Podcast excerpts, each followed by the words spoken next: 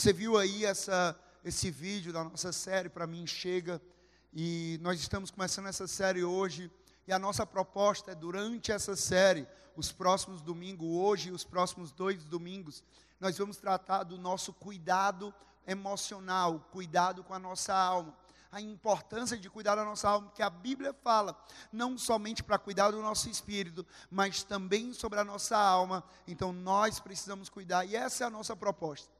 E é interessante que quando a gente fala sobre alma, é exatamente isso que nós vimos agora aqui no vídeo. Às vezes a gente está passando por situações na nossa alma, onde pessoas perguntam para a gente se está tudo bem, a gente diz, não, está tudo bem, está tudo ótimo, está tudo maravilhoso, não tem problema nenhum. E a gente às vezes coloca até um sorriso no nosso rosto, mas o nosso coração ele está chorando, o nosso coração ele está sofrendo, o nosso coração ele está aflito, porque a nossa alma está aflita. Então é sobre isso que nós queremos falar hoje, que você possa se expor diante de Deus mostrar verdadeiramente como está a situação na tua alma, o teu interior, para que de fato nós sejamos libertos durante essa série. A série é para mim chega, porque como seres humanos que nós somos, tem seres humanos aqui, amém? Tem, tem uns 30, o resto eu não sei o que é, se é anjo, o que é que é. Tem ser humano aqui, amém? Como seres humanos que nós somos, nós podemos chegar em alguns momentos na nossa vida onde nós, o nosso grito, a nossa alma grita, para mim chega, para mim chega. Para mim chega do, meu casamento, para mim chega da minha família, para mim chega do meu trabalho, para mim chega disso, para mim chega da igreja, para mim chega de Deus, para mim chega da própria vida. Tem pessoas que chegam a esse ponto, para mim chega, eu desisto. E é interessante que quando nós chegamos ao ponto de querer desistir de algo, não é simplesmente por querer desistir, mas é por querer eliminar uma dor interna que nós estamos sofrendo, uma dor no mais profundo da nossa alma. As pessoas não querem desistir por si só, não. As pessoas querem tirar essa dor e pensam que por desistir de algo vai tirar essa dor, mas essa dor só pode ser tirada por Jesus Cristo. Essa dor só Ele é capaz de tirar. Ele usa várias formas, mas só Ele é capaz de fazer isso. E aí hoje nós queremos começar essa série falando sobre algo que tem um impacto principalmente espiritual na nossa vida, mas que também tem consequências emocionais. Por isso o tema de hoje é para mim chega do cárcere do pecado. Para mim chega do cárcere do pecado, da prisão do pecado. Porque o maior problema que o ser humano tem não é boleto, o maior problema que o ser humano tem não é desemprego. O maior problema que o ser humano tem não é o chefe no seu trabalho. O maior problema que o ser humano tem não é um concurso que vai fazer. O maior problema que o ser humano tem não é um familiar que ele tem que lidar. O maior problema que o ser humano tem se chama pecado. O maior problema da humanidade é o pecado. Porque olha o que diz lá em Tiago, Tiago 1, versículo 15. Diz assim: então, esse desejo, tendo concebido, dá luz o pecado, e o pecado, após ser consumado, gera a morte. Qual o problema maior do que a morte? Qual o problema que seria maior do que a morte? O pecado sendo consumado, ele gera a morte. O pecado ele tem as suas consequências espirituais, mas o pecado ele também tem as suas consequências emocionais além de trazer a morte espiritual, porque essa morte que eu estou falando aqui não é simplesmente uma morte física. O pecado sendo consumado gera morte espiritual a morte eterna, porque a palavra de Deus diz que nós estávamos mortos em nosso pecado, nós estávamos mortos espiritualmente, nós estávamos mortos eternamente, até que Deus enviou Jesus Cristo para que ele morresse no meu lugar e no teu lugar, e em Jesus Cristo nós fomos tirados da morte eterna para a vida eterna, da morte espiritual para a vida espiritual. Mas além de trazer a morte espiritual, o pecado ele também escraviza em um cárcere da alma. O pecado ele também nos coloca em um cárcere da alma. Porque olha o que é que diz lá em João 8:34. Diz assim: Jesus respondeu: Digo a vocês a verdade. Digo a vocês a verdade. Todo aquele que vive pecando é escravo do pecado. Todo aquele que vive pecando, que faz do pecado o seu estilo de vida, que faz do pecado o seu andar, que faz do pecado o seu viver, todo aquele que vive pecando é escravo do pecado. Quando nós falamos sobre pecado, nós precisamos entender que ele se trata de uma condição. Pecado é uma condição na nossa vida. Por quê? Porque Jesus falou: se vivemos pecando, seremos escravos do pecado. Se vivemos pecando, se fazemos do pecado o nosso estilo de vida, seremos escravos do pecado.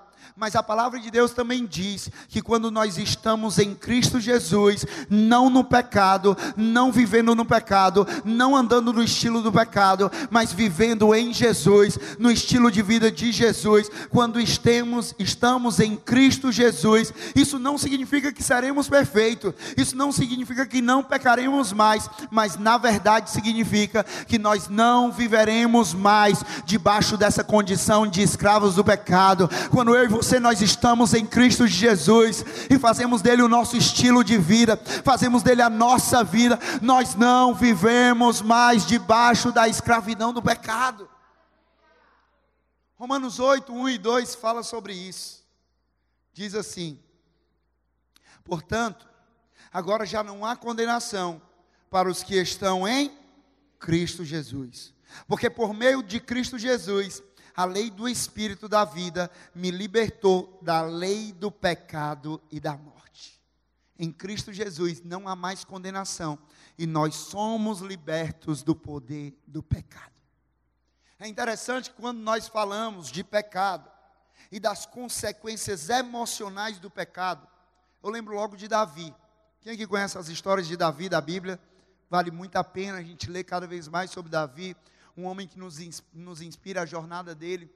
E é interessante que Davi, ele foi conhecido não como qualquer um, não de qualquer jeito. Davi, ele foi conhecido como um homem segundo o coração de Deus.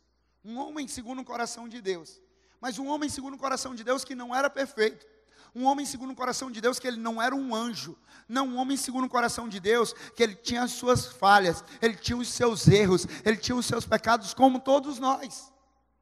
E ao ler inúmeros dos salmos que Davi escreveu, eu vejo a angústia na alma de Davi. É interessante que quando Davi ele escrevia ali alguns cânticos, algumas, algumas orações ali nos salmos que a gente vê. Davi ele saía de um momento de angústia na alma a um momento de esperança em Jesus. Em um só salmo, ele estava com a alma angustiada, ele estava com a alma aflita e ele era levado a uma dependência de Deus. Eu vejo isso na história de Davi. Mas é interessante que o que eu vejo também em Davi é que em muitos momentos Davi até tinha uma liberdade física, mas ele estava aprisionado emocionalmente. Por isso, tantos salmos escritos dizendo: Por que te perturbas, ó minha alma? Por que está tão angustiada? Por que está tão aflita? Por que isso? Tantos momentos ele conversando com a própria alma, por quê? Porque ele estava aprisionado na alma. Isso ensina algo para mim e para você, que às vezes nós estamos até vivendo uma liberdade física, mas a nossa alma pode estar aprisionada. Às vezes nós podemos de fato viver uma liberdade física, onde nós vamos aonde nós queremos ir, mas a nossa alma está aprisionada. Davi, assim como todo ser humano, ele vive uma luta constante para se livrar dos cárceres da alma. E eu acho interessante que em um desses seus momentos de angústia, Davi ele faz uma oração que eu e você devemos fazer essa oração. Porque Davi, ele, nesse momento de angústia, ele não foi pedir socorro a qualquer um, não. Ele foi pedir socorro a Deus, aquele que é o socorro bem presente das nossas vidas, aquele que é o nosso refúgio, a nossa fortaleza, aquele que é a nossa torre forte. Davi, ele foi pedir socorro a Deus. E aí em Salmos 142, versículo 7, na Almeida Revista Corrigida, ele diz: Tira a minha alma da prisão. Tira a minha alma da prisão, para que louve o teu nome. Os justos me rodearão, pois me fizestes. Aqui Davi estava dizendo: Olha, minha alma está aflita, está aflita, está angustiada, está encarcerada, mas eu vou pedir a Deus: Deus, tira a minha alma da prisão, para que ela não louve mais o problema, para que ela não venha louvar mais o pecado, mas para que ela comece a louvar o Senhor, o Deus Todo-Poderoso, aquele que tem o domínio de todas as coisas, aquele que tem todo o poder para libertar, para curar, para que ela louve o teu nome. Essa oração que eu e você nós precisamos fazer. Deus tira a minha alma da prisão. Quantas pessoas hoje vivem presas ao que sentem, se movendo pelo que sentem, ou paralisadas por conta do que sentem, aprisionadas por causa do que sentem.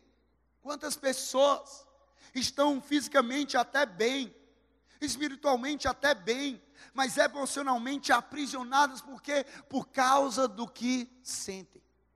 O cárcere da alma é uma situação traumática que não sai da nossa mente. Aconteça o que acontecer, a questão vai estar lá.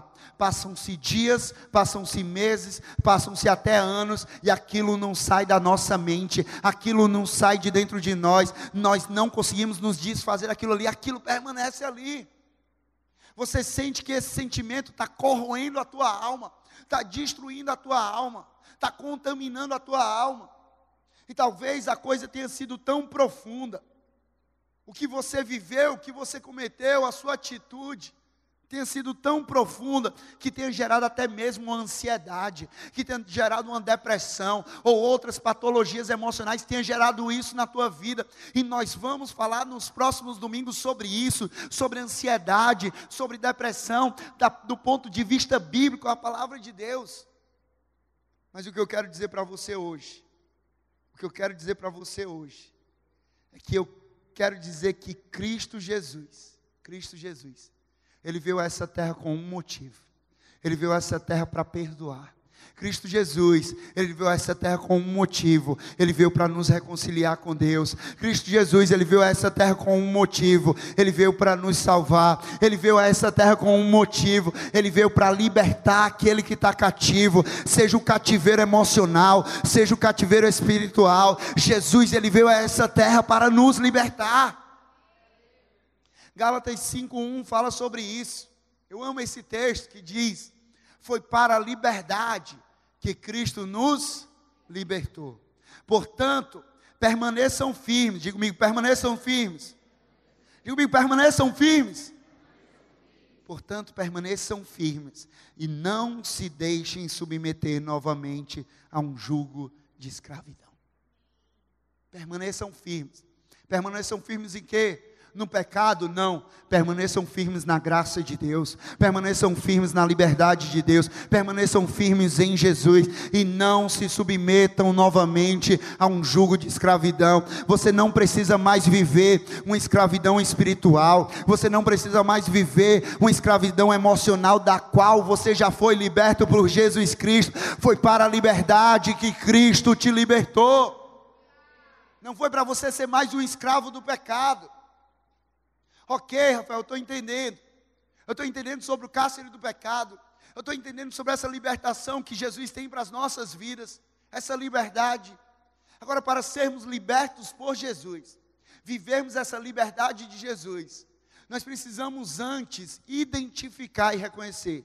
Diga comigo, identificar e reconhecer quais são os possíveis cárceres do pecado que nós estamos vivendo. Nós precisamos identificar quais são os possíveis cárceres do pecado que nós estamos vivendo. Porque se a gente quer vencer, nós precisamos identificar e reconhecer. Porque aquilo que você não identifica e você não reconhece, você começa a tratar como normal na tua vida. E você vai dizer: "Não, isso é normal, isso não tem problema". Não, meu amigo. Hoje é dia de você identificar exatamente qual é o cárcere, de você reconhecer isso na sua vida e de fato você sair daqui liberto por Jesus Cristo. O primeiro cárcere do, do pecado que nós podemos estar vivendo é o cárcere da vergonha. O cárcere da vergonha. Porque quantas pessoas têm vivido o cárcere da vergonha por conta de um pecado que um dia cometeu?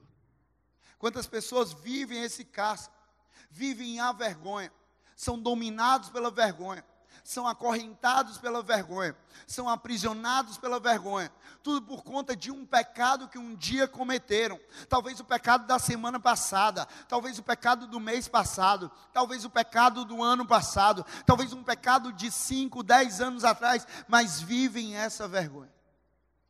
Quando se fala sobre isso, sobre o cárcere da vergonha, uma história que relata muito bem isso, é a da mulher flagrada em adultério. João 8, versículo 1 a 11, fala sobre isso, diz: Jesus, porém, foi para o Monte das Oliveiras. Ao amanhecer, ele apareceu novamente no templo, onde todo o povo se reunia a seu redor. E ele se assentou para ensiná-los. Os mestres da lei e os fariseus trouxeram-lhe uma mulher surpreendida em adultério.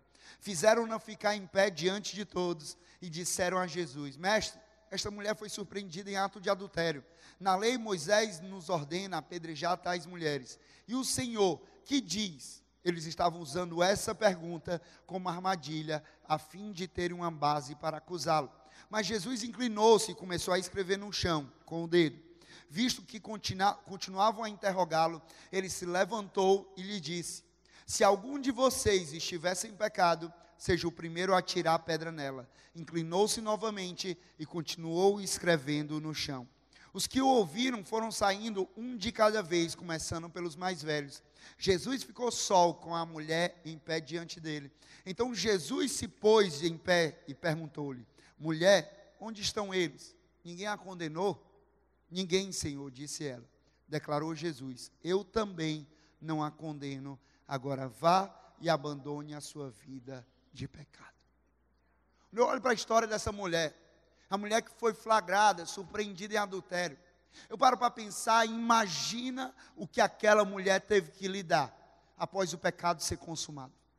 Imagina o que aquela mulher teve que enfrentar, as consequências daquele pecado após ele ter sido consumado.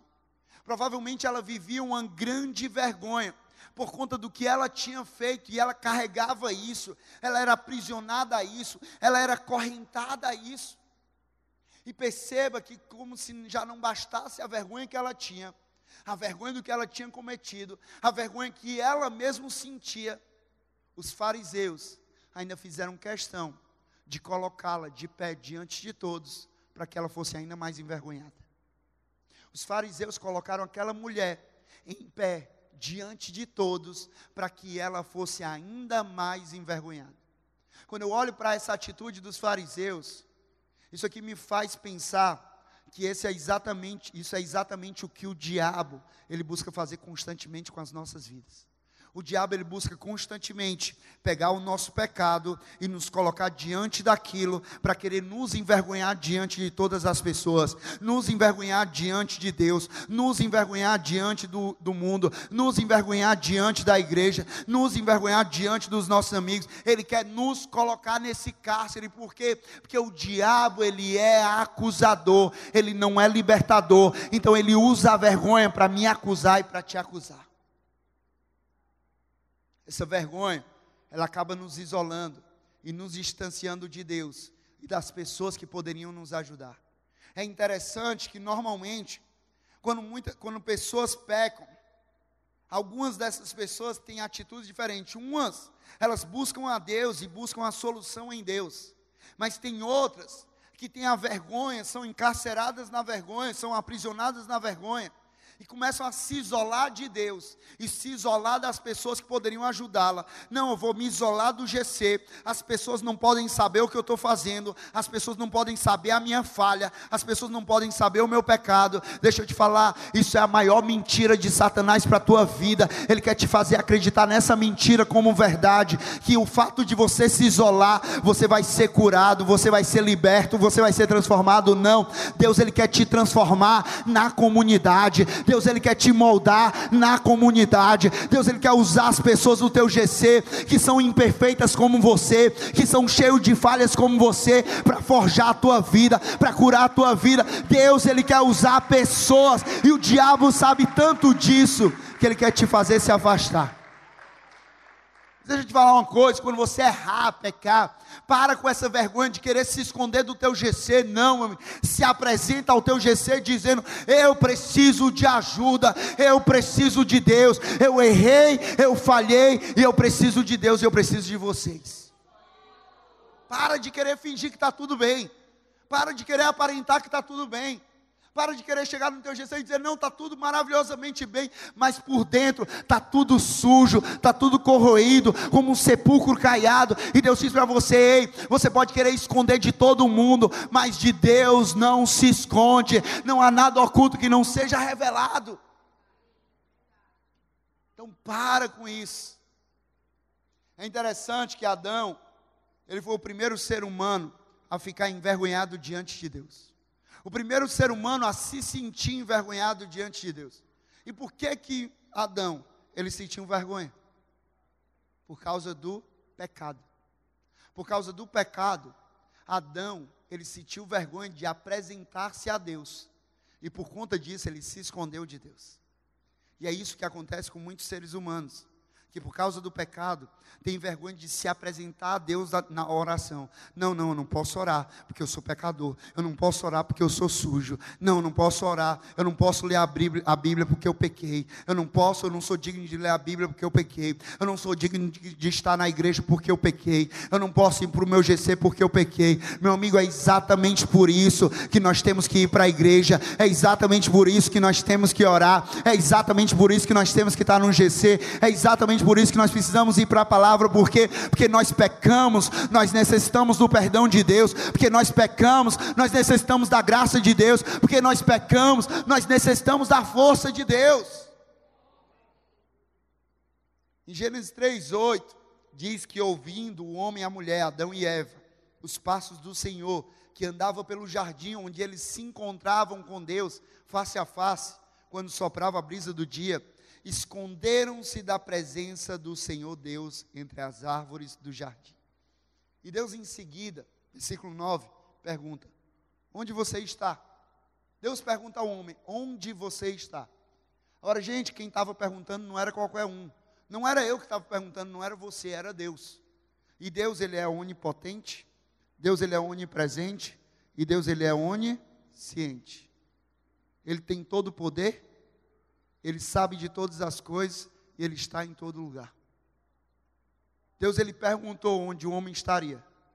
Deus sabia onde o homem estava, sim ou não? Sabia. Sabe por quê que eu vejo isso aqui? Porque aqui Deus perguntou onde o homem estava. Porque quando eu olho para isso, eu vejo assim: Deus falando, onde é que você está que não está na minha presença? Onde é que você está que não está perto de mim?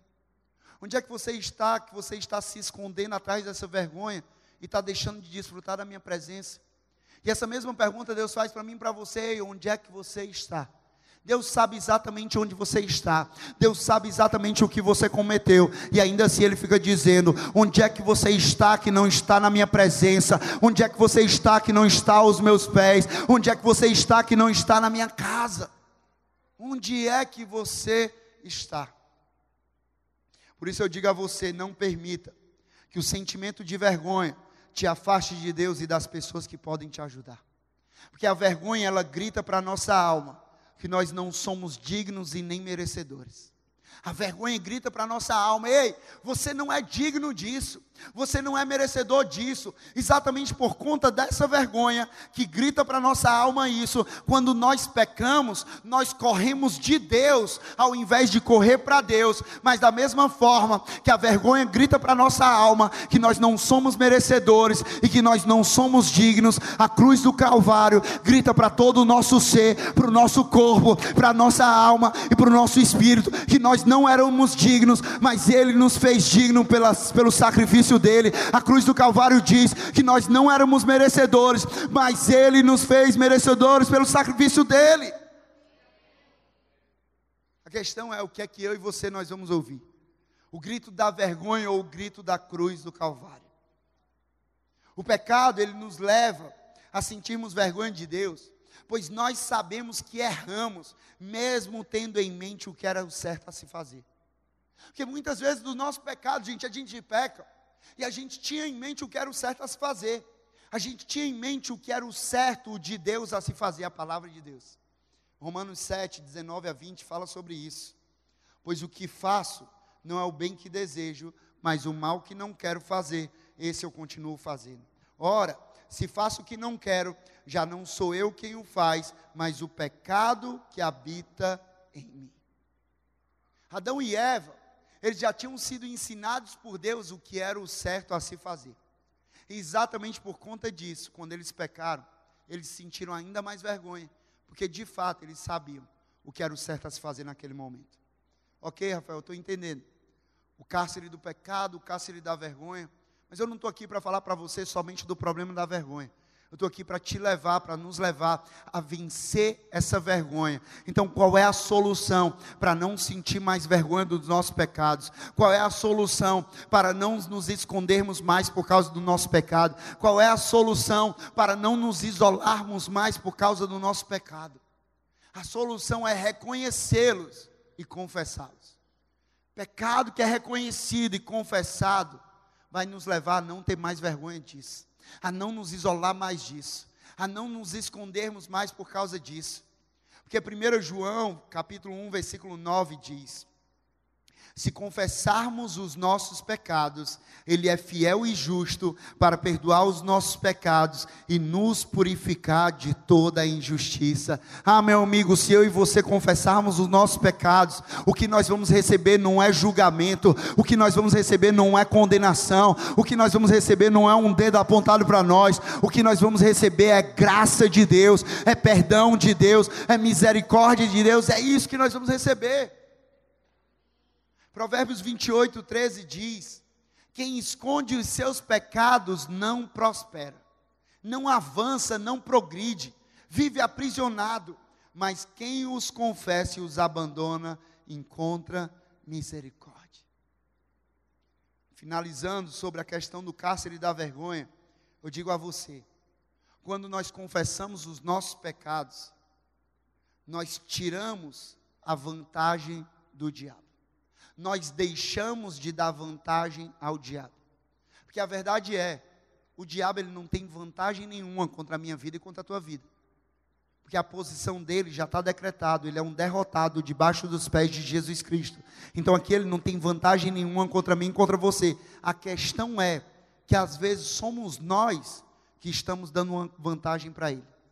Quando nós não confessamos os nossos pecados, nós damos uma vantagem para ele. Por quê? Porque ele é acusador.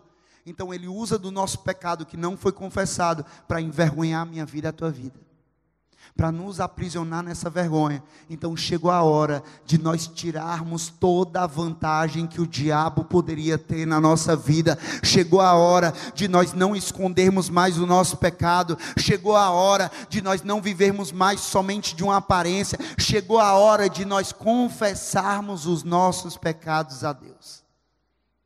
Mas outra coisa importante sobre o cárcere do pecado é que ele nos leva ao cárcere da vergonha mas ele também nos leva ao cárcere da culpa. E quantas pessoas vivem um cárcere ao longo da vida por conta de algo que fizeram um dia e que ainda consideram aquilo imperdoável? Quantas pessoas fizeram algo um dia, cometeram um pecado e ainda hoje continuam considerando aquilo imperdoável? Quando eu olho para essa mulher flagrada em adultério, ela encontrava-se com a alma aprisionada por conta do pecado que ela tinha cometido. Eu imagino a culpa que aquela mulher carregava. Eu imagino a prisão daquela mulher por conta daquele pecado. A pergunta que nós temos que nos fazer é: e você? A culpa de qual pecado tem aprisionado você? A culpa de qual pecado tem aprisionado você? Qual é o pecado que você cometeu um dia que tem feito você viver ao longo dos anos nesse cárcere da culpa? Será que você ainda considera imperdoável? Será que você ainda considera injustificável? Isso que você fez, mesmo sabendo que Jesus, ele já te perdoou e já cancelou a dívida que existia sobre você. Porque a questão é, gente, a gente considera imperdoável aquilo que Jesus já perdoou a gente considera injustificável aquilo que Jesus já justificou. A gente atribui sobre nós uma culpa que Jesus já removeu. Ei, se Jesus te perdoou, por que é que você não se perdoa? Se Jesus já te perdoou, por que é que você não se perdoa? Esse cárcere da culpa. A questão é que nós estamos dentro do cárcere, com a chave para sair, e a gente não sai. Com a chave para sair, porque, mas a gente não sai porque nós já fomos libertos dessa culpa, mas nós continuamos nos culpabilizando daquele pecado, daquele erro, daquela falha. Eu quero dizer para você uma coisa hoje da parte de Deus. Você que tem sido aprisionada por uma culpa, você que tem vivido encarcerado por uma culpa, eu digo para você hoje: deixe o perdão de Deus, deixe a graça de Deus, deixe a misericórdia de Deus encher o seu coração hoje aqui e decida sair do cárcere da culpa.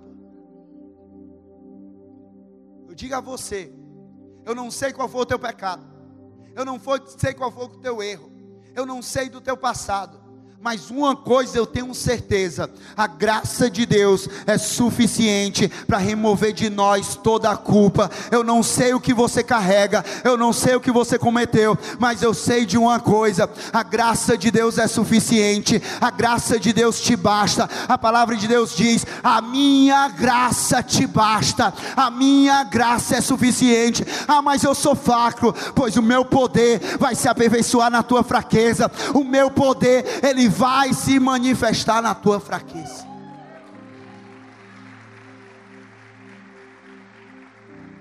Entenda algo. Jesus ele condena o pecado, mas ele tem a sua graça escancarada para o pecador. Jesus não tem acordo com o pecado, mas ele tem o seu amor estendido para o pecador. Jesus te ama, ele tem perdão para a sua vida. Jesus te ama, e Ele tem libertação para a tua vida. Não vale a pena viver esse cárcere da alma, alimentando-se do sentimento de culpa. Porque a questão é que muitas vezes nós estamos dentro do cárcere, e dentro de uma prisão sempre tem um alimento que é colocado ali. E no lugar da gente se alimentar do banquete da graça, a gente começa a se alimentar daquele sentimento de culpa. E quanto mais a gente se alimenta da culpa, mais a gente vai vivendo a culpa. Quanto mais a gente se alimenta da culpa, mais a gente vai sendo consumido pela culpa. Mas Deus diz: existe um banquete na tua frente, existe um banquete da graça. Para de se alimentar da culpa e começa a se alimentar da graça de Deus. Salmos 32, versículo 1 e 5 diz: 1 a 5 diz: Como é feliz aquele que tem suas transgressões perdoadas e seus pecados apagados. Como é feliz aquele a quem o Senhor não atribui culpa e em quem não há hipocrisia. Enquanto eu mantinha escondidos os meus pecados, o meu corpo definhava, a minha alma definhava, o meu espírito definhava de tanto gemer, pois dia e noite a tua mão pesava sobre mim, minhas forças foram se esgotando, como em tempo de seca. Então reconheci diante de ti o meu pecado e não encobri as minhas culpas. Eu disse: confessarei as minhas transgressões ao Senhor, e tu perdoaste a culpa do meu pecado. Eu digo a você a, você uma coisa hoje. Como é feliz. Como é feliz. Aquele a quem o Senhor não atribui culpa. Se você não sair daqui com nada do que eu falei, que você saia com isso. Você é feliz, porque o Senhor não atribui culpa a você. Você de fato pode ser feliz, porque o Senhor não atribui culpa a você. Mas outra coisa interessante sobre o cárcere do pecado é que ele nos leva a um cárcere da vergonha, ele nos leva ao cárcere da culpa, mas ele também nos leva ao cárcere da inferioridade e da incapacidade. Por causa do pecado, nós somos tomados por um senso de inferioridade, um senso de incapacidade. Por causa do pecado, nós nos achamos menos do que nós de fato somos, isso é inferioridade. Por causa do pecado, nós nos sentimos incapazes de realizar aquilo que nós fomos chamados para realizar. Isso é incapacidade. O problema do pecado não está apenas em você fazer algo que desagrada a Deus, mas o problema do pecado é em quem você se deixa ser transformado pelo fato de você fazer algo que desagrada a Deus. Em quem você se deixa ser transformado. Por causa do pecado, por causa desse cárcere, nós nos permitimos sermos transformados nessa inferioridade, nessa incapacidade que é uma mentira de Satanás. Porque esse cárcere está ligado completamente com a questão da identidade. Eu digo para você, a Bíblia diz: o diabo ele veio para quê? O diabo ele veio para roubar, matar e destruir. O diabo ele veio para roubar a tua identidade. O diabo veio para matar a tua identidade. E o diabo ele veio para destruir a tua identidade. Mas Jesus ele veio para dar vida e dar vida abundante. Jesus ele veio para dar uma identidade e uma identidade plena para você. Quantas histórias nós conhecemos de pessoas que ao pecar começam a se enxergar pela ótica do pecado e não mais pela verdade de Deus. Quantas pessoas que nós conhecemos, ou talvez somos nós mesmos, que quando pecamos, começamos a enxergar a nossa identidade pela vista do pecado, pela ótica do pecado e não mais pela verdade de Deus. Eu digo a você uma coisa: nós precisamos entender que a nossa identidade, a nossa capacidade, ela não é alterada e determinada pelo que nós dizemos ou fazemos. A nossa identidade e capacidade, ela já foi determinada pelo que Jesus disse e pelo que ele fez na cruz do Calvário. É isso que determina a minha identidade e a sua identidade. A minha capacidade e a sua capacidade. Mateus 16, versículo 15 ao 19 Jesus ele questiona os seus discípulos dizendo: "Quem estão dizendo que eu sou?" Aí ele pergunta no versículo 15: "E vocês?" perguntou ele: "Quem vocês dizem que eu sou?"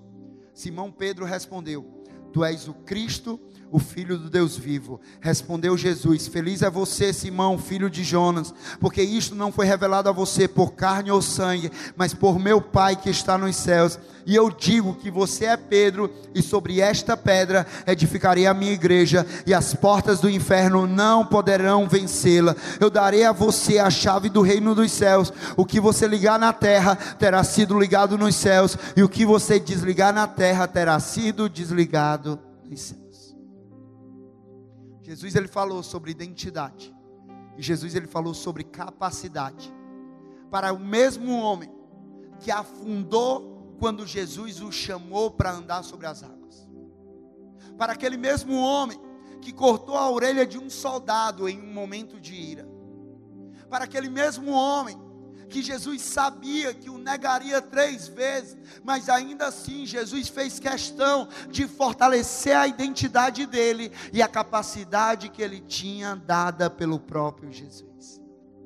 Ali Jesus estava dizendo para Pedro aquilo que ele diz para todos nós.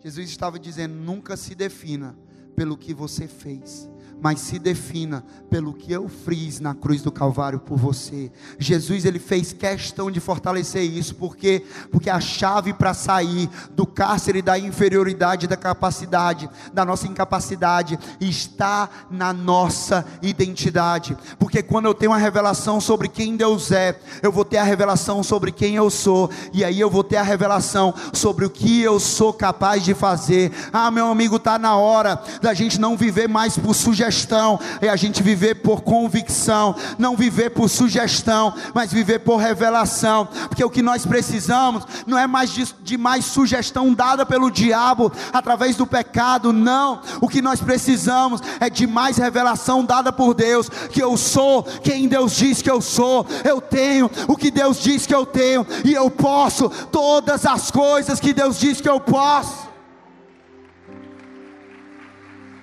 Que revelação estabelece convicção. E nós viveremos não mais por sugestão, não mais por suposição, mas agora nós viveremos por uma convicção que nós temos nessa palavra. O pecado pode dizer o que for, o mundo pode dizer o que for, Satanás pode dizer o que for, mas eu sou quem Deus diz que eu sou, eu posso o que Deus diz que eu posso, eu vivo por essa verdade. Por último, cárcere do pecado, ele pode nos levar ao cárcere do medo. O medo é algo natural, que inclusive nos afasta do perigo. Mas a questão é que às vezes nós passamos por situações tão fortes, tão traumáticas, que aquilo aprisiona a nossa alma e nos aprisiona nesse cárcere do medo que nos impede de prosseguir. Você consegue imaginar o medo daquela mulher que foi flagrada em adultério? Você consegue imaginar o medo daquela mulher? O medo que ela tinha de ser rejeitada, o medo que ela tinha de ser humilhada, o medo que ela tinha de ser envergonhada, o medo que ela tinha de ser julgada e condenada, o medo que ela tinha de ser apedrejada, de ser morta, o medo que ela tinha. Porque o cárcere do medo, o pecado, ele tem a capacidade de, nos, de colocar a nossa alma nesse cárcere do medo.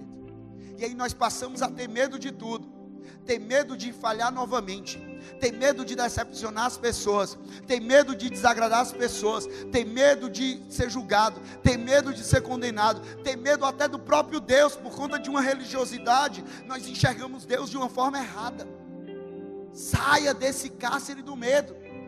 Hoje é dia de você sair desse cárcere do medo. No capítulo 6 de Juízes, fala de um período em que os midianitas eles estavam aterrorizando, amedrontando o povo de Israel. Juízes 6, versículo 2, na Almeida Revista Corrigida, diz: E prevalecendo a mão dos midianitas sobre Israel, fizeram os filhos de Israel para si, por causa dos midianitas, as covas que estão nos montes, e as cavernas e as fortificações. Por causa do medo, o povo de Israel cavou cova para si mesmo cavou cova para se esconder, por causa do medo. Porque é isso que o medo faz com que conosco. O medo faz com que a gente se esconda em covas que foram cavadas por nós mesmos. Nós cavamos a cova que nós vamos morrer emocionalmente por causa do medo.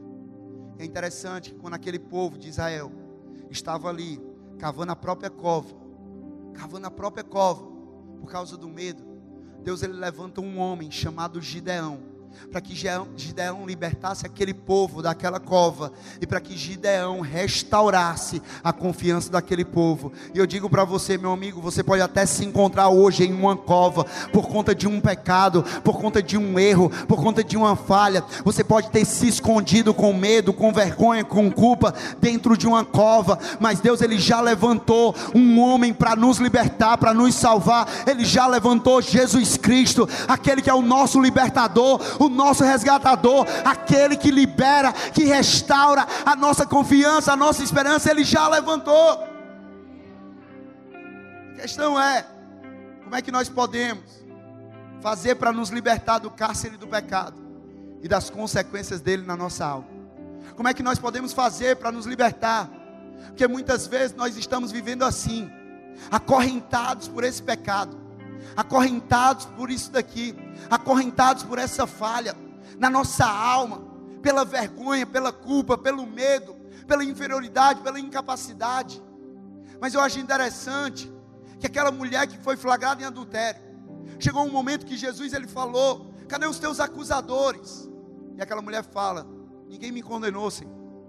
E aí Jesus, ela encontra ali, ela reconhece que Jesus ele tinha todo o poder para libertar, porque ela fala, ela experimenta de um Jesus libertador que diz: Eu também não te condeno, agora vá e abandone a sua vida de pecado. A mesma coisa aconteceu com Davi, quando Davi estava em um momento de angústia, um momento aprisionado, a sua alma aprisionada. Davi ele sabia que ninguém seria forte o suficiente para libertá-lo daquele cativeiro, a não ser o próprio Deus. E aí Davi ele clama a Deus dizendo: Deus, me tira da prisão, tira a minha alma dessa prisão. E aí, Davi, ele foi liberto.